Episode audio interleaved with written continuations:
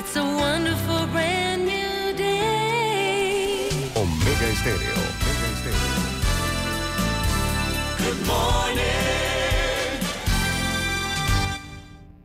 Las opiniones y comentarios vertidos en este programa son responsabilidad de cada uno de sus participantes y no de esta empresa radial. Son las 7.30 de la mañana, hora de un buen café y hora de Infoanálisis, el programa de información y análisis más profundo de Panamá. Infoanálisis con Guillermo Antonio Adames, Rubén Darío Murgas, Camila Adames Arias y Milton Enríquez. Infoanálisis por los 107.3 de Omega Estéreo.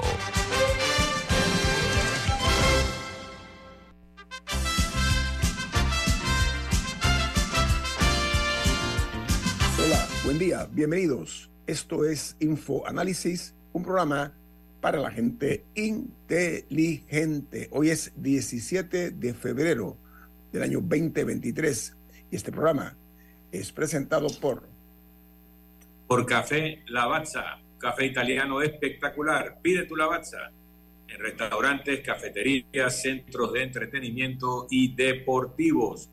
Ahora, Café Lavazza orgánico en Deli Gourmet. Café Lavazza, un café para gente inteligente y con buen gusto, presenta Infoanálisis. Amigos, Infoanálisis se ve en video a través de Facebook Live. Pueden ver el programa en sus teléfonos móviles o celulares, en sus tabletas, en sus computadoras. De igual manera, pueden también sintonizarnos en sus televisores, en el canal 856-856 de Tigo y en la app de Omega Stereo que está disponible tanto en Play Store como App Store. Y en, es gratuita, al igual que otra app que se llama TuneIn Radio, Radio independientemente de otras plataformas tecnológicas donde estamos nosotros a su entera disposición, incluyendo eh, todos los programas de Infoanálisis que quedan colgados en YouTube. Ahí están los videos de Infoanálisis en YouTube. Estamos como siempre inicio con las noticias que son primera plana en los diarios más importantes del mundo. El New York Times titula, los funcionarios prometen ayuda después del descarrilamiento del tren de Ohio, pero las frustraciones persisten. La promesa de la Casa Blanca de brindarles más apoyo fueron recibidas con escepticismo en la comunidad. Dice que afirmaciones sobre los efectos ambientales del descarrilamiento del tren han hecho mucho más allá de los hechos conocidos. Es que, eh, para, para contexto, era un tren que llevaba materiales tóxicos Ujú. que generó estas, estos nubarrones de humo negro impresionante y recientes reportan que muchos animales han muerto. Y por más que las autoridades han dicho que no hay una contaminación, hay, hay áreas que sí fueron evacuadas y por más que las autoridades han dicho que el servicio de agua no estaba afectado a niveles eh, que pudieran causar daño a los humanos y que, eh, y que han hecho exámenes en, en casas de personas para ver la calidad del aire, hay mucha desconfianza, en particular porque ha demorado mucho eh, la, la entrega de respuestas y además porque incluso se hizo una reunión comunitaria y la empresa responsable del, del, del tren y eso no fue porque dijo que temía por, por su seguridad en la comunidad.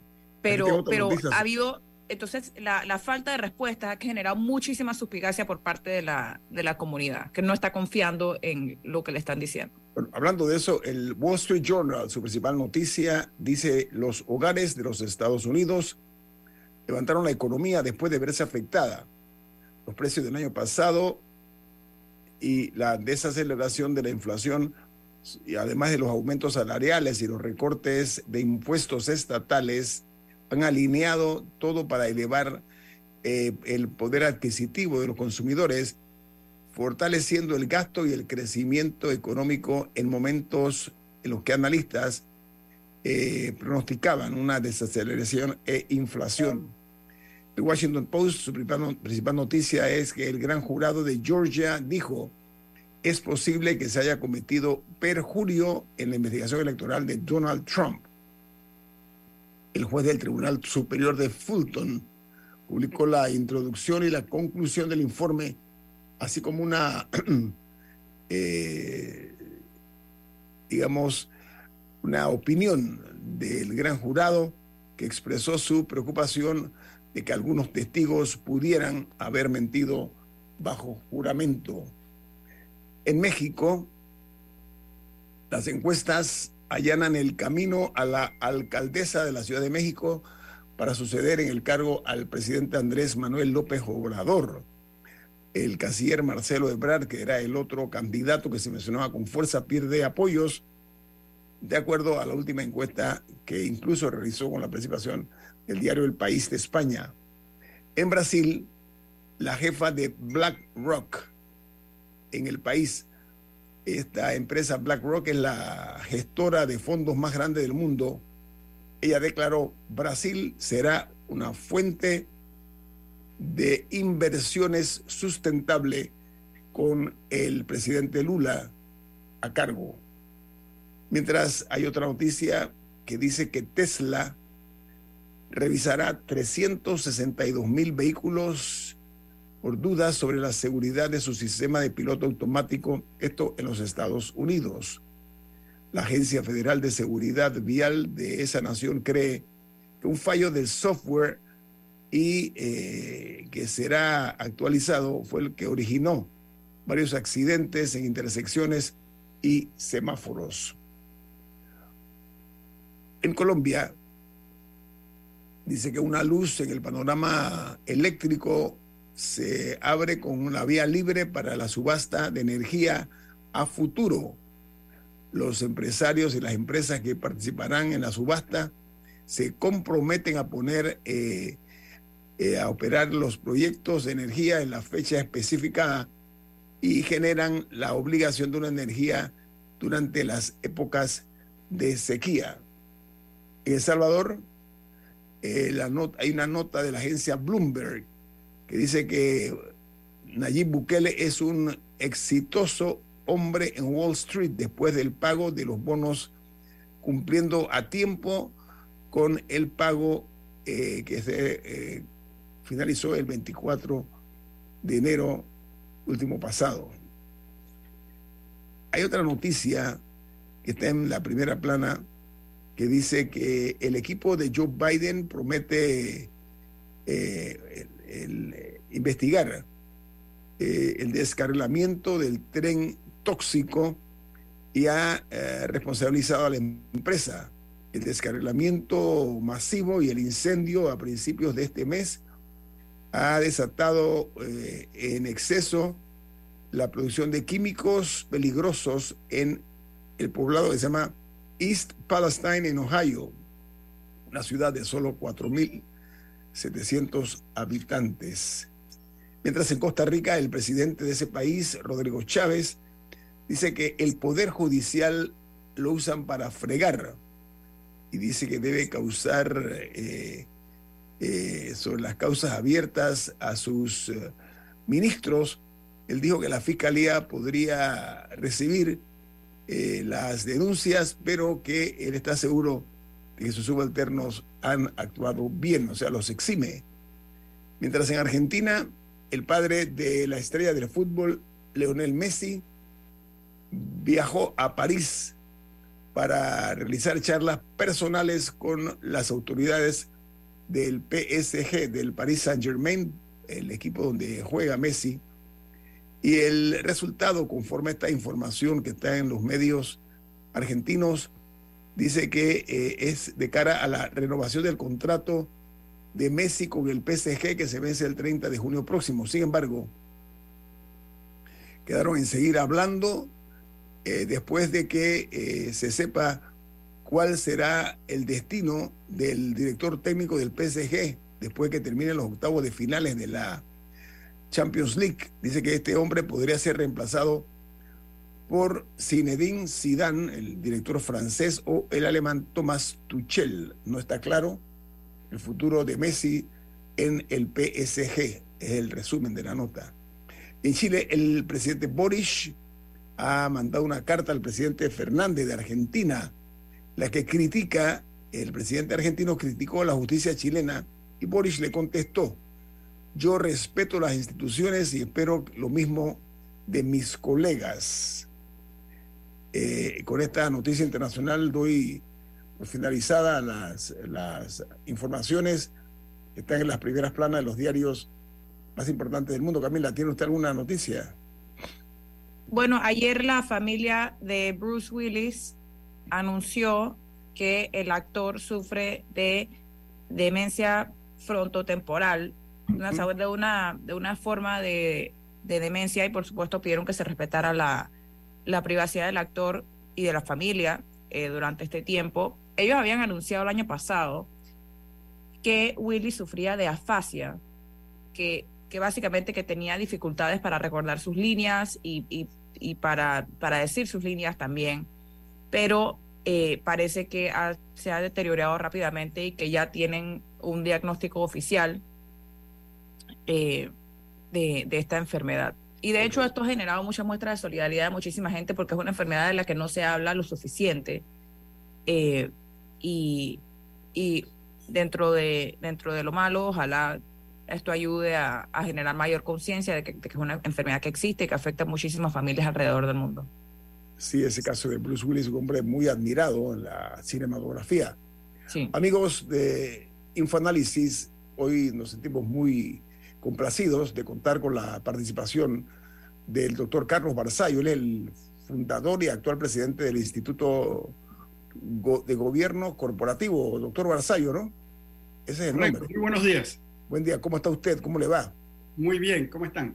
Además, usted eh, ocupó el cargo de presidente de, Transparencia Internacional, capítulo de Panamá, lo cual eh, nos permite tocar eh, varias avenidas con usted.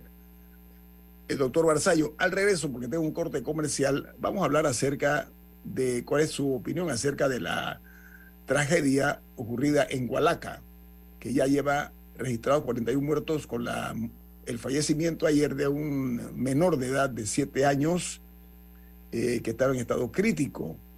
Eh, eh, luego de la travesía por Darién y luego de haber eh, ido en este autobús fatal, ¿no?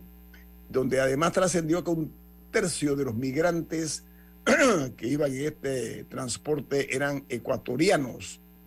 Eh, se subdivide en 22 ecuatorianos, 16 haitianos, eh, 11 venezolanos, 6 brasileños, 5 colombianos, 2 cubanos, 2 ciudadanos de Camerún, uno de Nigeria y uno de eh, Eritrea.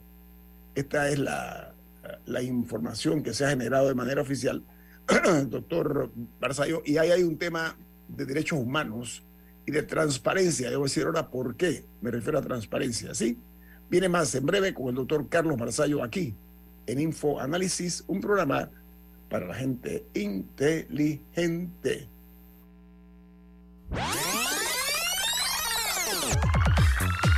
Omega Stereo tiene una nueva app. Descárgala en Play Store y App Store totalmente gratis. Escucha Omega Stereo las 24 horas donde estés con nuestra nueva app. Si eres jubilado, te invitamos a aprovechar las oportunidades de recibir tus pagos en una cuenta de ahorros Banismo. Disfruta el esfuerzo de toda tu vida. Solicítala en tu sucursal Banismo. Ya viene InfoAnálisis, el programa para gente inteligente como usted.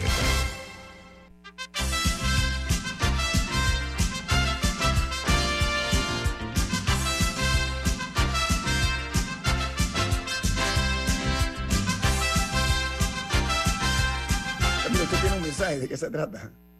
Si eres jubilado o estás cerca de la jubilación, abre tu cuenta de ahorro Banismo y aprovecha los beneficios especialmente diseñados para que disfrutes del esfuerzo de toda tu vida. Solicítala en tu sucursal Banismo. Mire, eh, doctor Barzallo, Carlos Barzallo, eh, que hoy nos, nos honra con su participación, doctor. El caso aquí es que ayer hubo una perla declarativa de una diputada de la República que ella señaló un medio de comunicación impreso que a cada extranjero que cruza la frontera colombo-panameña y tiene que pasar ese tránsito ingrato, infame, de caminar por la selva de Darién, se le cobra 40 dólares para trasladarlos de Darién a Hualaca, en Chiriquí, lo cual es noticia internacional. Estamos para mal en los titulares de los principales medios. Pero lo que dice la diputada en comento es que se les cobra en efectivo y que es manejado por privados con el visto bueno de las autoridades. Esta información, en su opinión, usted como expresidente de Transparencia Internacional Capítulo de Panamá, requiere que haya eh, una mayor transparencia y cómo usted la, la percibe, doctor Barzallo. Sí, muy buenos días nuevamente. Muchísimas gracias por la entrevista. Eh, son varios eh, los em, comentarios que debo hacer. El primero, después, evidentemente, una tragedia sospechada, enorme y muy grave, y dolor con todas las familias que han sufrido esta tragedia. En el plano de lo que me preguntan muy específicamente, eh, evidentemente cae de su peso que esto requiere una investigación, eh, eh, está de más decirlo, son unas acusaciones muy serias, y en un plano, vamos de lo general a lo particular, esto no es algo que deba sorprender a una organización de la cual yo soy parte y fui presidente de Transparencia Internacional, conoce y ha denunciado a nivel mundial, y hay numerosos estudios que lo demuestran, que el tráfico ilegal de personas es uno de los, delitos predicados del blanqueo de capitales y lavado de dinero.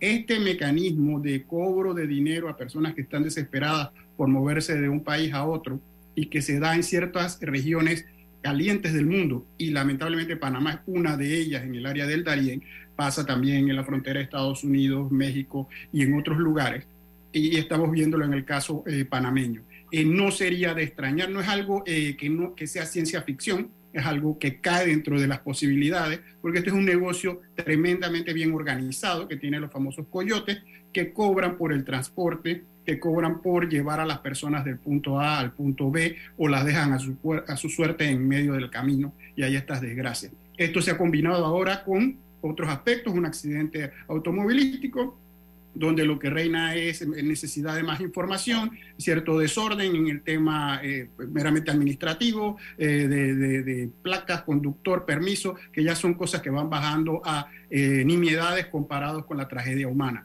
El problema es que Panamá ya está en el mapa de las grandes ligas por la posición geográfica, por ser zona de tránsito, y los números son impresionantes. Hay un reportaje de la BBC de hace un par de días, ayer lo terminó una periodista que estuvo aquí, muy, muy, muy bien hecho, muy humano, donde ella vivió en la zona y vio toda la tragedia, eh, todo su lado triste y su lado también eh, eh, que tiene ciertas alegrías para las personas que están allí dentro de esta tragedia.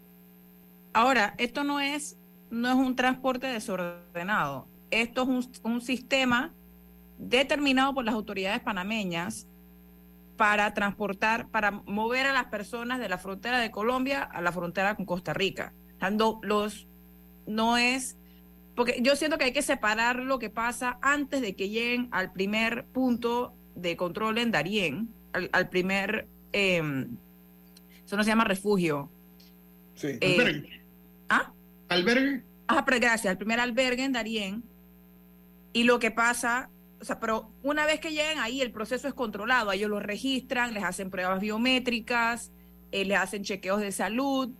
Eh, y así, de hecho, se ha descubierto muchas cosas, como gente que llega con malaria, con fiebre amarilla, que ningún país en su camino. Yo recuerdo el caso de una persona que la subdirectora de migración dijo que había pasado por cinco países antes de llegar a Panamá. Para, Panamá era el quinto país al que llegaba, y aquí fue que se le detectó que tenía fiebre amarilla porque ninguno de los otros países hace registros. Aquí Panamá hace eso y, y hay un orden en el cual para, para que las personas se monten en los buses, es un proceso designado, es una, es una tarifa establecida por algo, todos pagan 40, ¿no? Que uno paga 10, otros pagan 90 y otros 150. Todo el mundo paga 40 porque es una tarifa negociada. 40 dólares. Sí, en lo que me refiero, para precisar muy, muy específicamente, porque hay que ser responsable en esto, yo usé varias palabras. Ayer un diplomático conocido panameño hizo una denuncia pública también sobre un tema como, y lo, yo lo acabo de llamar nimiedades. Es el tema que yo me refiero a desorden y hay que verlo, probarlo y ver los documentos, es en el manejo del conductor en cuanto a permisos, placas y si tenía particular o no. Y esas son cuestiones muy domésticas que,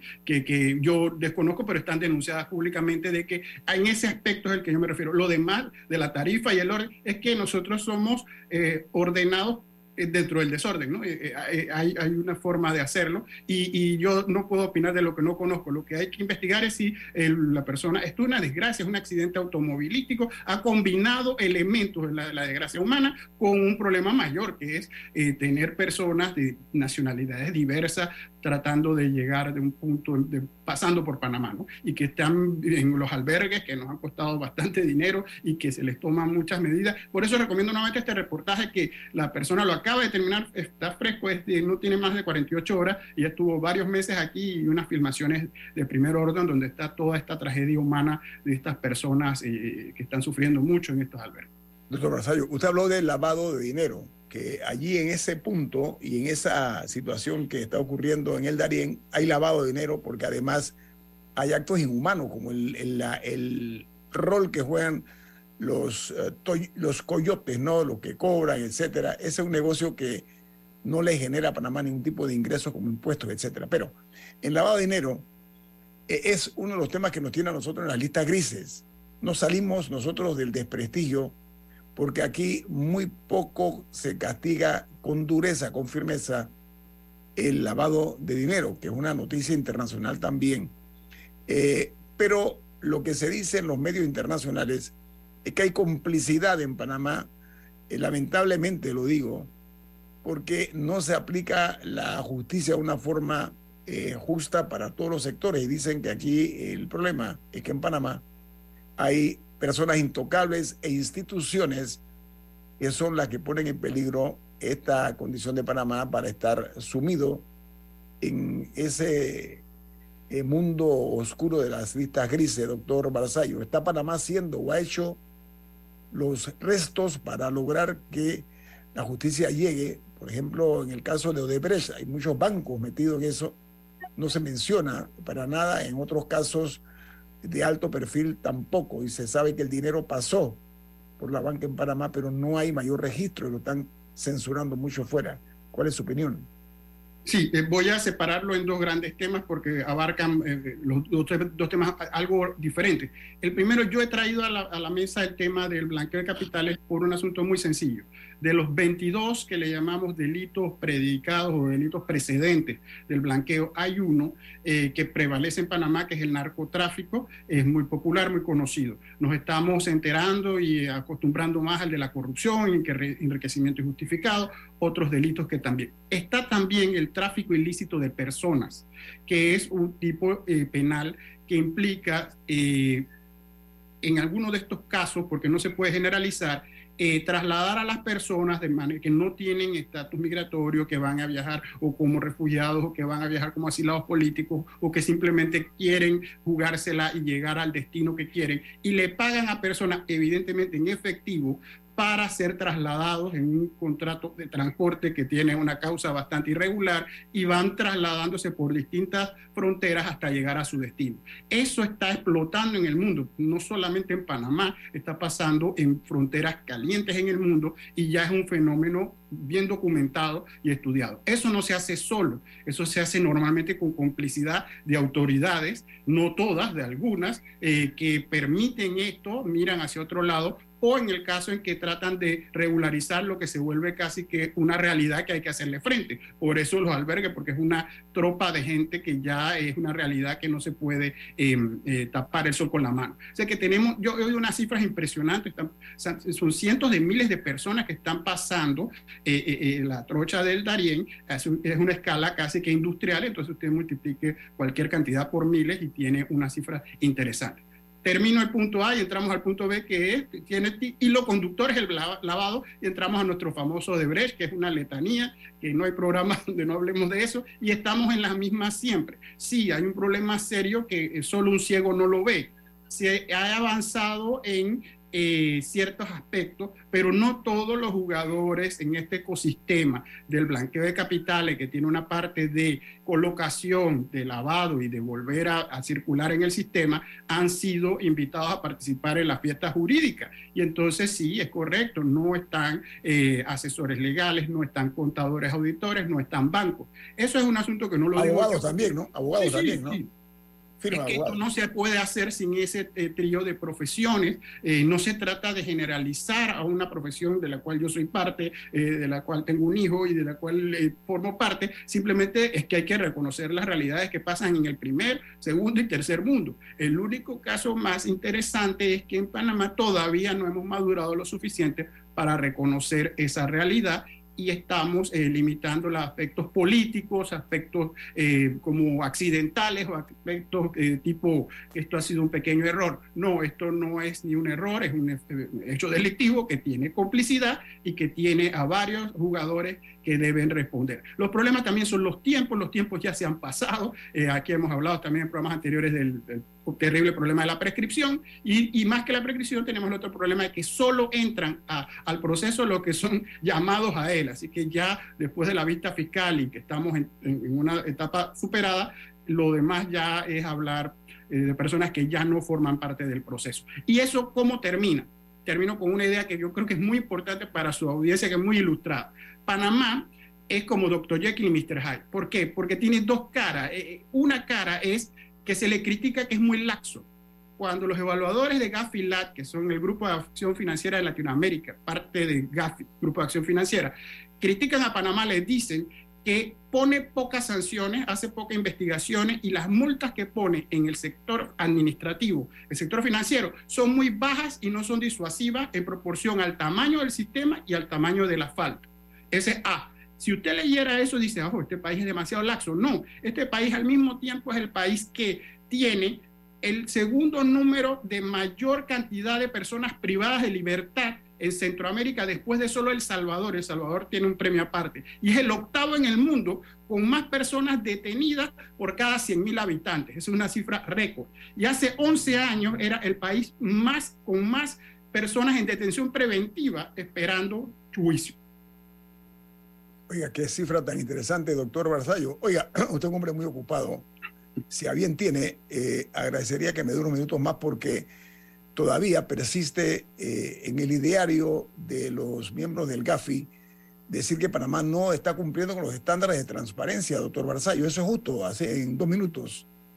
En dos minutos eh, eh, eh, estamos adelantando conclusiones. Eso lo va a decir Gafi en la próxima evaluación, porque eso va por etapas. Eso, lo que vaya en medios y comentarios y se confunde Unión Europea con Gafi, España sacó, Unión Europea mantiene, eso enreda a la gente. Esto se habla por temporadas. Aquí va, hubo una, lo que le llaman un cara a cara, hubo una reunión, Panamá está demostrando avances, cada vez le faltan menos puntos, está más cerca de la meta y sería bastante realista pensar que este año, 2023, que las reuniones son en junio o octubre, probablemente entre junio y octubre, Panamá podría estar en una mejor posición y salir de la lista de Gafi, siendo optimista. No se ha acabado y el pan se quema en la puerta del horno. Hay que terminar con las estadísticas que ahora mismo están bajas en cuanto a el, eh, registro de beneficiarios finales. Esos son números fríos, eh, eh, iban un 30% de carga y hay que llegar a más. Eso toma tiempo. Y lo otro que no se va a lograr de un día para otro es eh, sanciones ejemplares en el proceso y es lo que nos quejamos un día sí, un día no, que no hay suficientes sanciones, pero eso no se da, eso no es soplar botellas. Oiga, doctor, como usted es un hombre con una larga trayectoria en el mundo abogadil, le tengo una pregunta eh, que no creo que sea su especialidad, no obstante, usted como profesional del derecho, que tiene un doctorado además en derecho, eh, me gustaría mucho escuchar su opinión acerca de un tema que es de interés nacional. Sí, al regreso, le quito no más de tres minutos, doctor. Sí. Bueno, muchas gracias viene más aquí en Info Análisis. Este es un programa para la gente inteligente.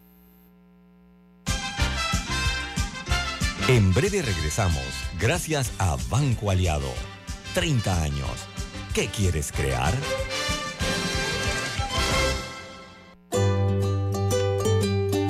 En la vida hay momentos en que todos vamos a necesitar de un apoyo adicional.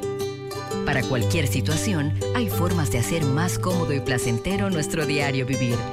Sea cual sea su necesidad, en Hogar y Salud los apoyamos haciéndole la vida más fácil, porque contamos con la experiencia necesaria para recomendarle lo que usted necesite. Recuerde, Hogar y Salud les hace la vida más fácil. Atención, amigos de Veraguas, ya abrimos nuestra nueva sucursal en Boulevard Santiago. Estamos abiertos en todas nuestras sucursales del país y le hacemos su entrega de forma gratuita en Panamá Centro. Para mayor información, puede consultar en Instagram y Facebook.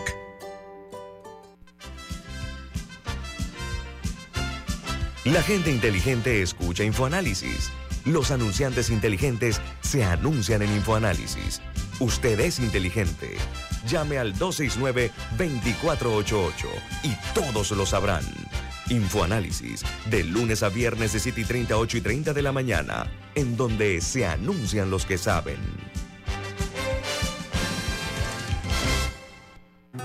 Contamos contigo para defender la voz de todos los panameños en la elección general de 2024, como don Rafa. Vea, yo fui el primerito en inscribirme como miembro de mesa en mi pueblo. Oh, ahora soy el responsable de contar cada voto de mi gente.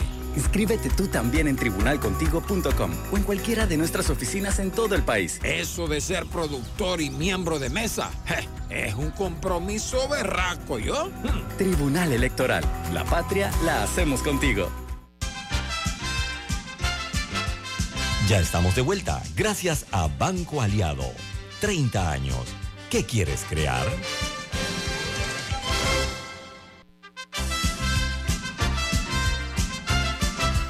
Milton, la noticia que usted tiene, ¿de qué se trata? Claro que sí.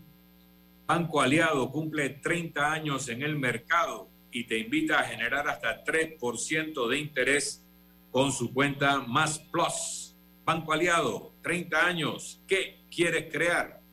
Amigos, eh, el doctor Carlos Barzallo, presidente actual de, eh, y fundador además del eh, Instituto de Gobierno Corporativo de Panamá y expresidente de Transparencia Internacional, capítulo de Panamá, nos está regalando su valioso tiempo, pero quiero aprovechar, doctor Barzallo, en unos minutos su opinión, porque en Panamá hace unos días la Policía Nacional requisó unas 20 armas de fuego, entre las cuales había un arma de guerra, o sea, un fusil dentro de la cárcel, una cosa eh, para ser un poquito cínicos, ni Mandrake el mago podría lograr eso, un acto eh, de esa naturaleza. Y ayer se volvió a hacer otra requisa y encontraron 10 armas de fuego, incluso un número importante de municiones.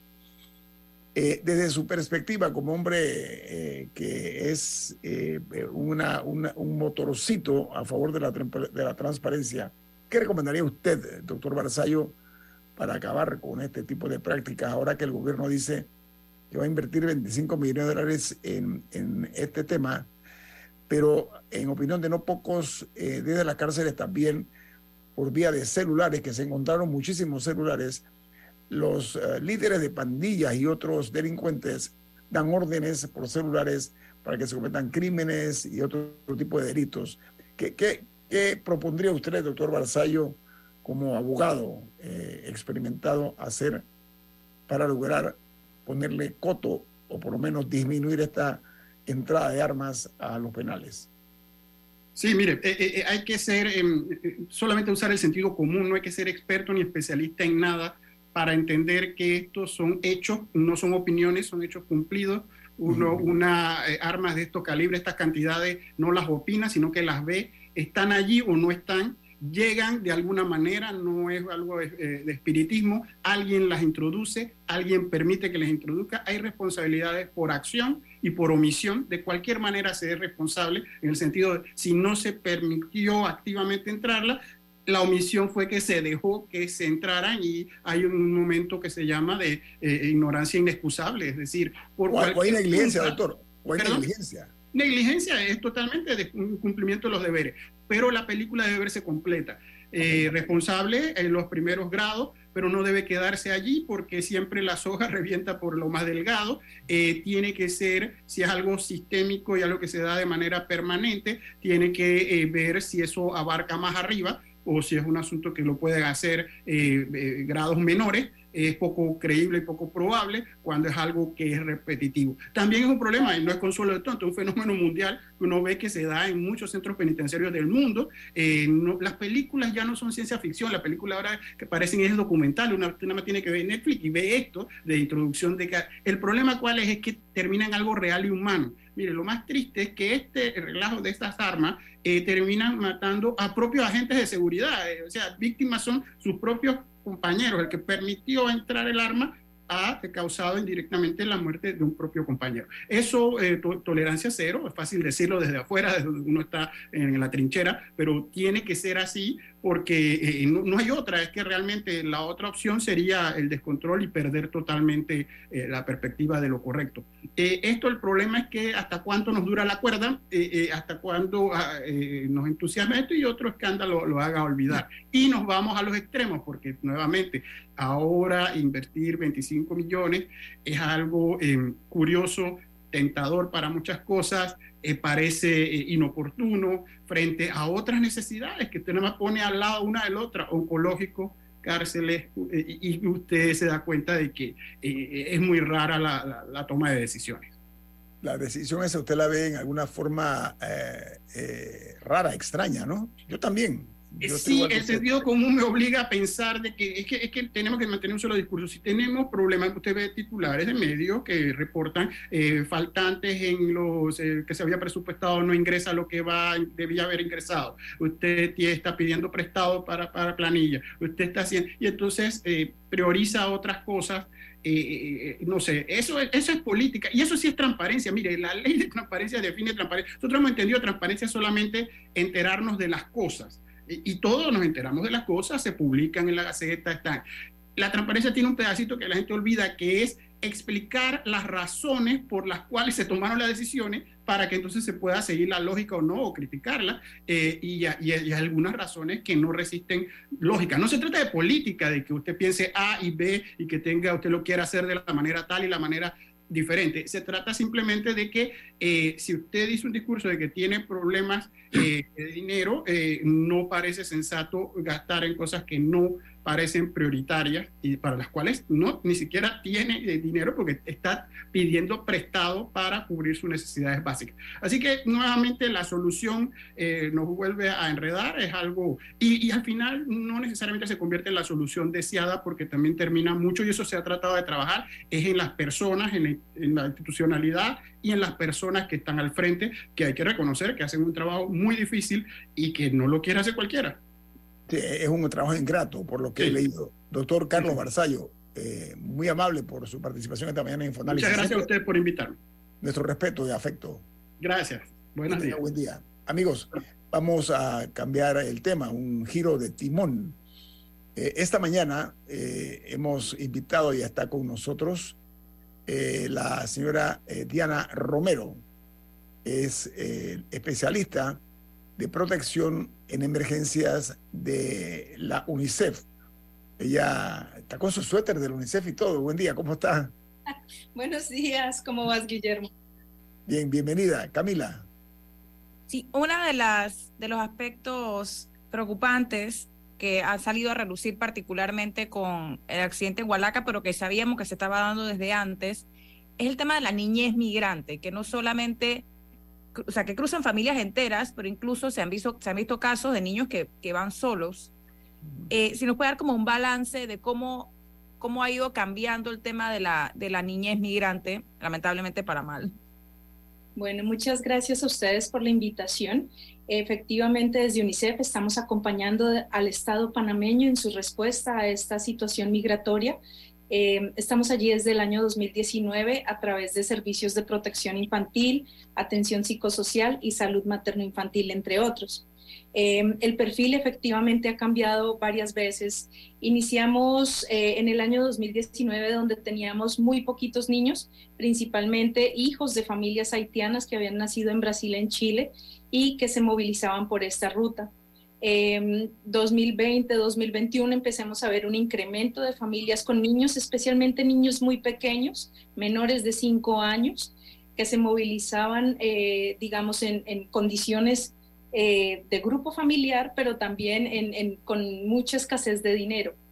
Eh, y para el año 2022, digamos, es como el momento más preocupante porque de los 248 mil migrantes que registra el Servicio Nacional de Migración, más de 40 mil eran niños, niñas y adolescentes. Entonces, sí hemos notado un cambio. En cuanto al tema del no acompañados, que es una de las preguntas que tienen, eh, lo que encontramos es que en el año 2021 se registraron por parte del Estado panameño 202 casos de niñez no acompañada y o separada.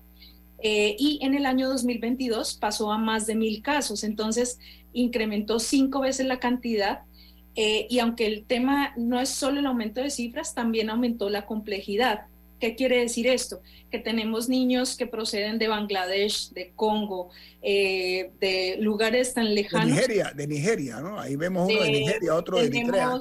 en, digamos, tenemos personas de 70 nacionalidades transitando por esta ruta niños no acompañados se registran de 17 nacionalidades distintas, principalmente en el año 2022, eh, venezolanos, adolescentes femeninas y masculinas, y ecuatorianos, muchos niños, eh, más de 260 que fueron eh, separados en ruta o que van viajando con la búsqueda de reunificarse con sus familiares en Estados Unidos.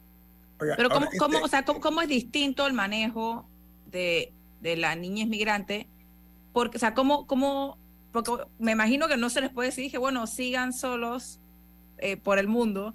¿Cuál es, qué, qué, se hace si, si se tiene un menor, no sé, de 12 años aquí, que no tiene un adulto responsable? ¿Qué hace, qué hace el Estado panameño, qué hace UNICEF con ese niño? En, en, el, en, los casos de, de protección internacional existen procedimientos de protección infantil y eh, de protección internacional como te decía, los niños que vienen de Congo, por supuesto, vienen de Bangladesh y de países de guerra. Va a ser muy complejo. Niños que vienen de Haití, los procesos de reintegro internacional son muy complejos porque no se los puede devolver a zonas de conflicto o con problemas sociopolíticos como lo está viviendo Haití actualmente.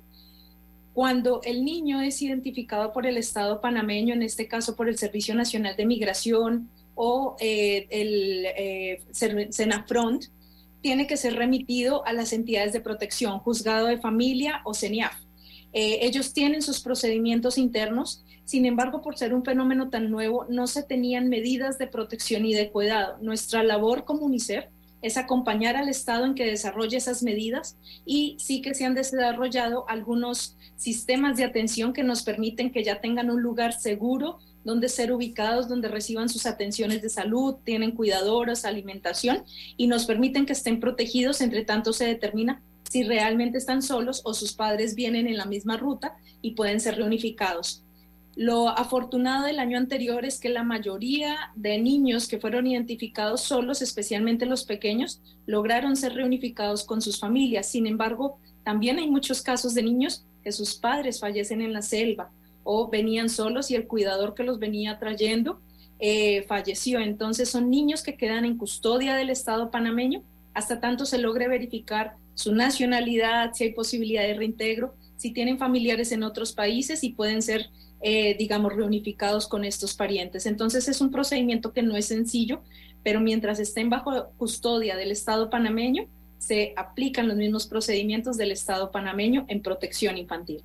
Señor Romero, el asunto este de la migración ilegal es un problema global. Irregular, sí.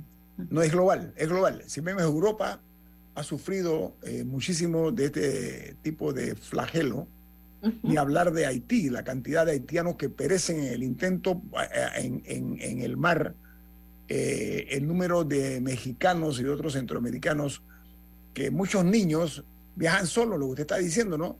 Eh, los, menores acompañados, su familia los mandan solos pues, a que vayan a buscar mejores días, producto de que viven en la pobreza, sumidos a la pobreza, etcétera. Pero en Panamá el problema es que cruza una selva que es realmente inexpugnable y tenemos que ver nosotros lo que ocurre en nuestro país, lamentando por supuesto lo que también se da en otras naciones. Al regreso, seguiremos platicando con la señora Diana Romero, ella es especialista de protección en emergencias de la prestigiosa organización UNICEF. Viene más aquí en Info Análisis. Este es un programa para la gente inteligente.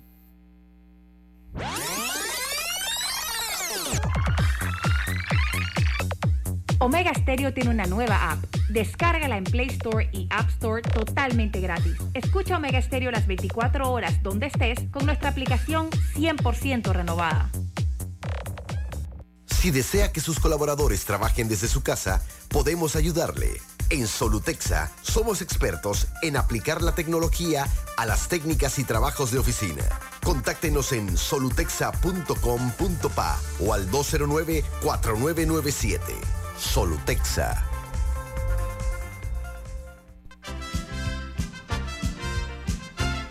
La gente inteligente escucha InfoAnálisis. Los anunciantes inteligentes se anuncian en InfoAnálisis. Usted es inteligente. Llame al 269-2488 y todos lo sabrán. Infoanálisis, de lunes a viernes de 7 y 30, 8 y 30 de la mañana, en donde se anuncian los que saben.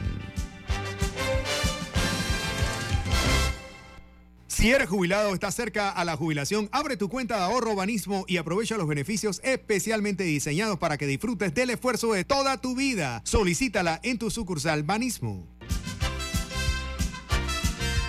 Ya viene InfoAnálisis, el programa para gente inteligente como usted.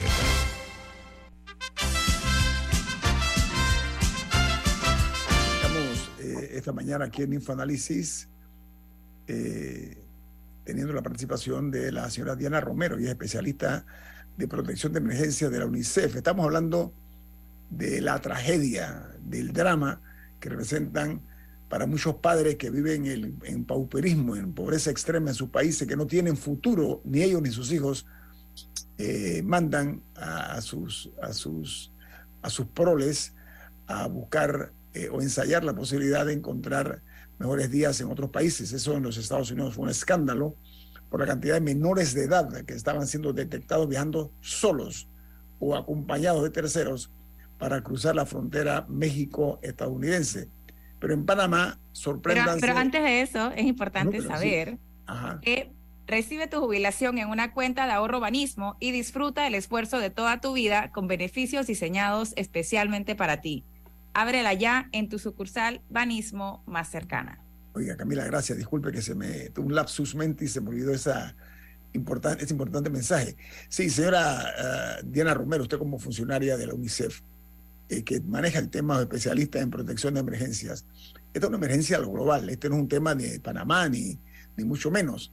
Pero tenemos que ver nuestra casa y nuestra casa está siendo visitada lamentablemente por, por eh, muchos eh, hermanos que provienen no únicamente de Sudamérica, sino de otros países de la región, que se arriesgan a cruzar la selva del Darién para lograr llegar a su destino final, que generalmente en los Estados Unidos de América. Estos niños que viajan solos, muchos de ellos, o acompañados no por sus padres. Hay una estadística que Camila va a compartir con ustedes que por menos estoy seguro que muchos de nosotros desconocemos. ¿Cuál es, ¿Cuáles son los números, Camila, de los niños que han cruzado por la selva del Darién? Bueno, según cifras de UNICEF, que en, en enero de este año más de 4.800 niños cruzaron la selva del Darién y que esto es siete veces más de lo que cruzaron en el mismo periodo del año pasado, que fueron 643. No sé si nos puede poner esa cifra un poco en contexto, el aumento de siete veces más niños en enero de este año. Uh -huh. El año pasado. Lo, lo, primero es decir, son las cifras oficiales del Servicio Nacional de Migración, Ah, porque lleva el conteo de la población migrante es obviamente la, la entidad del Estado, ¿no? Eh, nosotros como UNICEF venimos acompañando la respuesta del Estado, como les decía, desde el año 2019. Y una de las preocupaciones que hemos visto desde este periodo es el incremento en el número de niños. Inicialmente el perfil que se veía en, en los primeros años de la migración en Darién, que fue el 2015-2016, eran hombres adultos viajando solos con destino hacia el norte. Pero eh, lo que hemos visto desde el año 2019 es que ha incrementado el número de familias con niños. Entonces, por ejemplo, el año 2022 termina con un registro de más de 248 mil personas de 70 nacionalidades transitando a través de la peligrosa ruta, como lo decía, es una de las rutas más peligrosas de la región. Y de esos 248 mil, más de 40 mil eran niños, niñas y adolescentes. Si uno se lo imagina en términos de eh, aulas de clase, por ejemplo, 40 mil niños, es un número muy significativo. Entonces, eh, nuestra preocupación es esa. Si, si, en enero del año anterior cruzaban más de 600 niños y este año ya van más de 4.800, ¿cuánto esperamos tener al final del año? Entonces, mucho de nuestro llamado a la acción en los países de origen, porque no es solo la atención que brinda Panamá. UNICEF trabaja las causas, acompaña a los estados de los lugares de origen en todos esos países y la intención es que no migren por esta ruta. Nuestro mensaje es que ningún niño debería pasar por esta selva. Están expuestos a lo que implica ya la selva misma, que son ríos, que son animales, eh, lesmaniasis, dengue, chikungunya, zika, enfermedades tropicales muy complejas, pero también están expuestos a eventos de asalto, están eh, expuestos a eventos de, de violencia sexual y ver situaciones muy traumáticas que pueden afectar su vida y su desarrollo, ¿no? Sí, pero ¿sabe qué? Ah, Camila, adelante. Sí, no, brevemente, que está un poco relacionado a una pregunta previa, pero en este accidente eh, viajaban, que ocurrió en Hualaca, eh, viajaban varios niños. Eh, de hecho, hasta ayer había 10 que estaban recluidos en el materno infantil de, de David. Lamentablemente, uno de ellos, de 7 años de edad, falleció, pero todavía hay 9 niños heridos menores de 15 años. ¿Cuál, ¿Qué sucede cuando con algunos de estos niños que no, que, cuyos padres hayan fallecido o que estén viajando solos? ¿Cuál, o sea, ¿qué, ¿Cuál es el procedimiento para ellos? Son, o sea, ¿se quedan en Panamá o, qué va a pasar con ellos? En el, en el caso de los niños que están, eh, bueno, en el bus, de las 66 personas que venían en el bus, 19 eran niños, niñas y adolescentes, 10 niñas y 9 niños. Em, en el Hospital del Niño Materno-Infantil, eh, allí en David, eh, estaban recluidos eh, en atención médica 10 niños y niñas y en el otro hospital tenemos algunos adolescentes. Lamentablemente, como tú lo dices, y, es muy triste porque unas pocas horas atrás los estábamos atendiendo en espacios amigables, en espacios de atención de salud en Darien, y tener conocimiento de que ellos han fallecido ha sido muy duro para nuestro equipo y, también, digamos, para quienes se relacionaron con los niños, aunque los veamos pasar muy rápido, es muy fuerte. ¿Qué pasa con ellos una vez em, digamos, se, se, diera, porque todavía no tenemos esa certeza hasta que el Ministerio Público haga la declaratoria oficial de quiénes son los fallecidos y se pueda constatar, pero en caso de que los niños quedaran en condición de orfandad, porque al ir con sus padres y estos hayan fallecido o no, eh, digamos, no se encuentren, em, tendría que declararse eh, el abandono de estos niños e iniciar la búsqueda internacional de protección. Eh, ¿Qué significa esto? Si eran niños procedentes de Venezuela, de Colombia o de las otras nacionalidades, de Ecuador, por ejemplo, que está incrementando mucho, tiene que hacerse una búsqueda a través del consulado, buscar si existen familiares y tratar de encontrar esa red de apoyo para reunificación. En otros casos, los estados asumen eh, a sus niños, porque, por ejemplo, cuando hemos tenido eh, casos en los que los padres fallecen en la ruta y quedan los niños acá, si son ciudadanos de un país eh, que pueda retornar el niño, el Estado se hace cargo y toma la custodia de su niño. Pero cuando el, Estado del que, del que procede el niño. Del que procede. Por ejemplo, los hijos de haitianos, la mayoría son chilenos y brasileños. Y Chile ha sido claro en que si tienen un ciudadano chileno pequeño que haya quedado acá, ellos pueden tomar la custodia. Dice, remítame el niño, que nosotros lo incluimos en nuestro sistema de protección. La dificultad está cuando los niños son muy pequeños o no tenemos documento de identidad y no aparecen eh, familiares. Entonces allí la CENIAF tiene un rol protagónico, al igual que la Cancillería, y es determinar si ese niño se queda en el Estado panameño, que es lo más probable, y tiene que ingresar al sistema de protección como cualquier otro niño que queda en condición de orfandad eh, en Panamá. Señora Romero, ahí yo leí una nota que hablaba de que aquí cruzan menores imberbes, ¿no? Imberbes que no tienen barba. En este caso no son menores imberbes, son niños de edades como el que falleció ayer, de siete años. El problema, veámoslo de otra perspectiva, señora Romero, es la herida permanente que van a tener o que les va a quedar a ellos para todas sus viditas, sus vidas, acerca de esta situación por la cual tuvieron que transitar, eh, señora Romero? ¿Qué se hace en materia psicológica? Es la pregunta. La UNICEF, ¿qué, maneja al respecto? Mira, en ese caso, eh, nuestra labor es fortalecer al Estado en los procesos de acompañamiento psicosocial. Y si bien puede ser un evento muy fuerte, por ejemplo, transitar por la selva es un evento muy fuerte y pueden haberse vivido muchas experiencias, hay que eh, notar que los niños sorprendentemente son muy resilientes. Tan pronto los ubicamos en espacios de juego, de lúdica, los niños inmediatamente se activan otra vez como niños y empiezan, digamos, a reflexionar sobre lo que han vivido, pero como un aprendizaje. Y cuando tú hablas con ellos, tienen una esperanza y un destino muy claro. Ellos sabían hacia dónde iban y por qué razón, y eso los hace tener en su mente el futuro eh, y ser conscientes de su presente. Entonces, eh, no es solo un tema del trauma, sino que ellos son muy capaces de superarlo. Eh, en el caso de los niños que son huérfanos, por supuesto, es mucho más doloroso porque hay que trabajar todo el tema de los duelos y las pérdidas y las condiciones del accidente, por supuesto, que son sumamente dolorosas.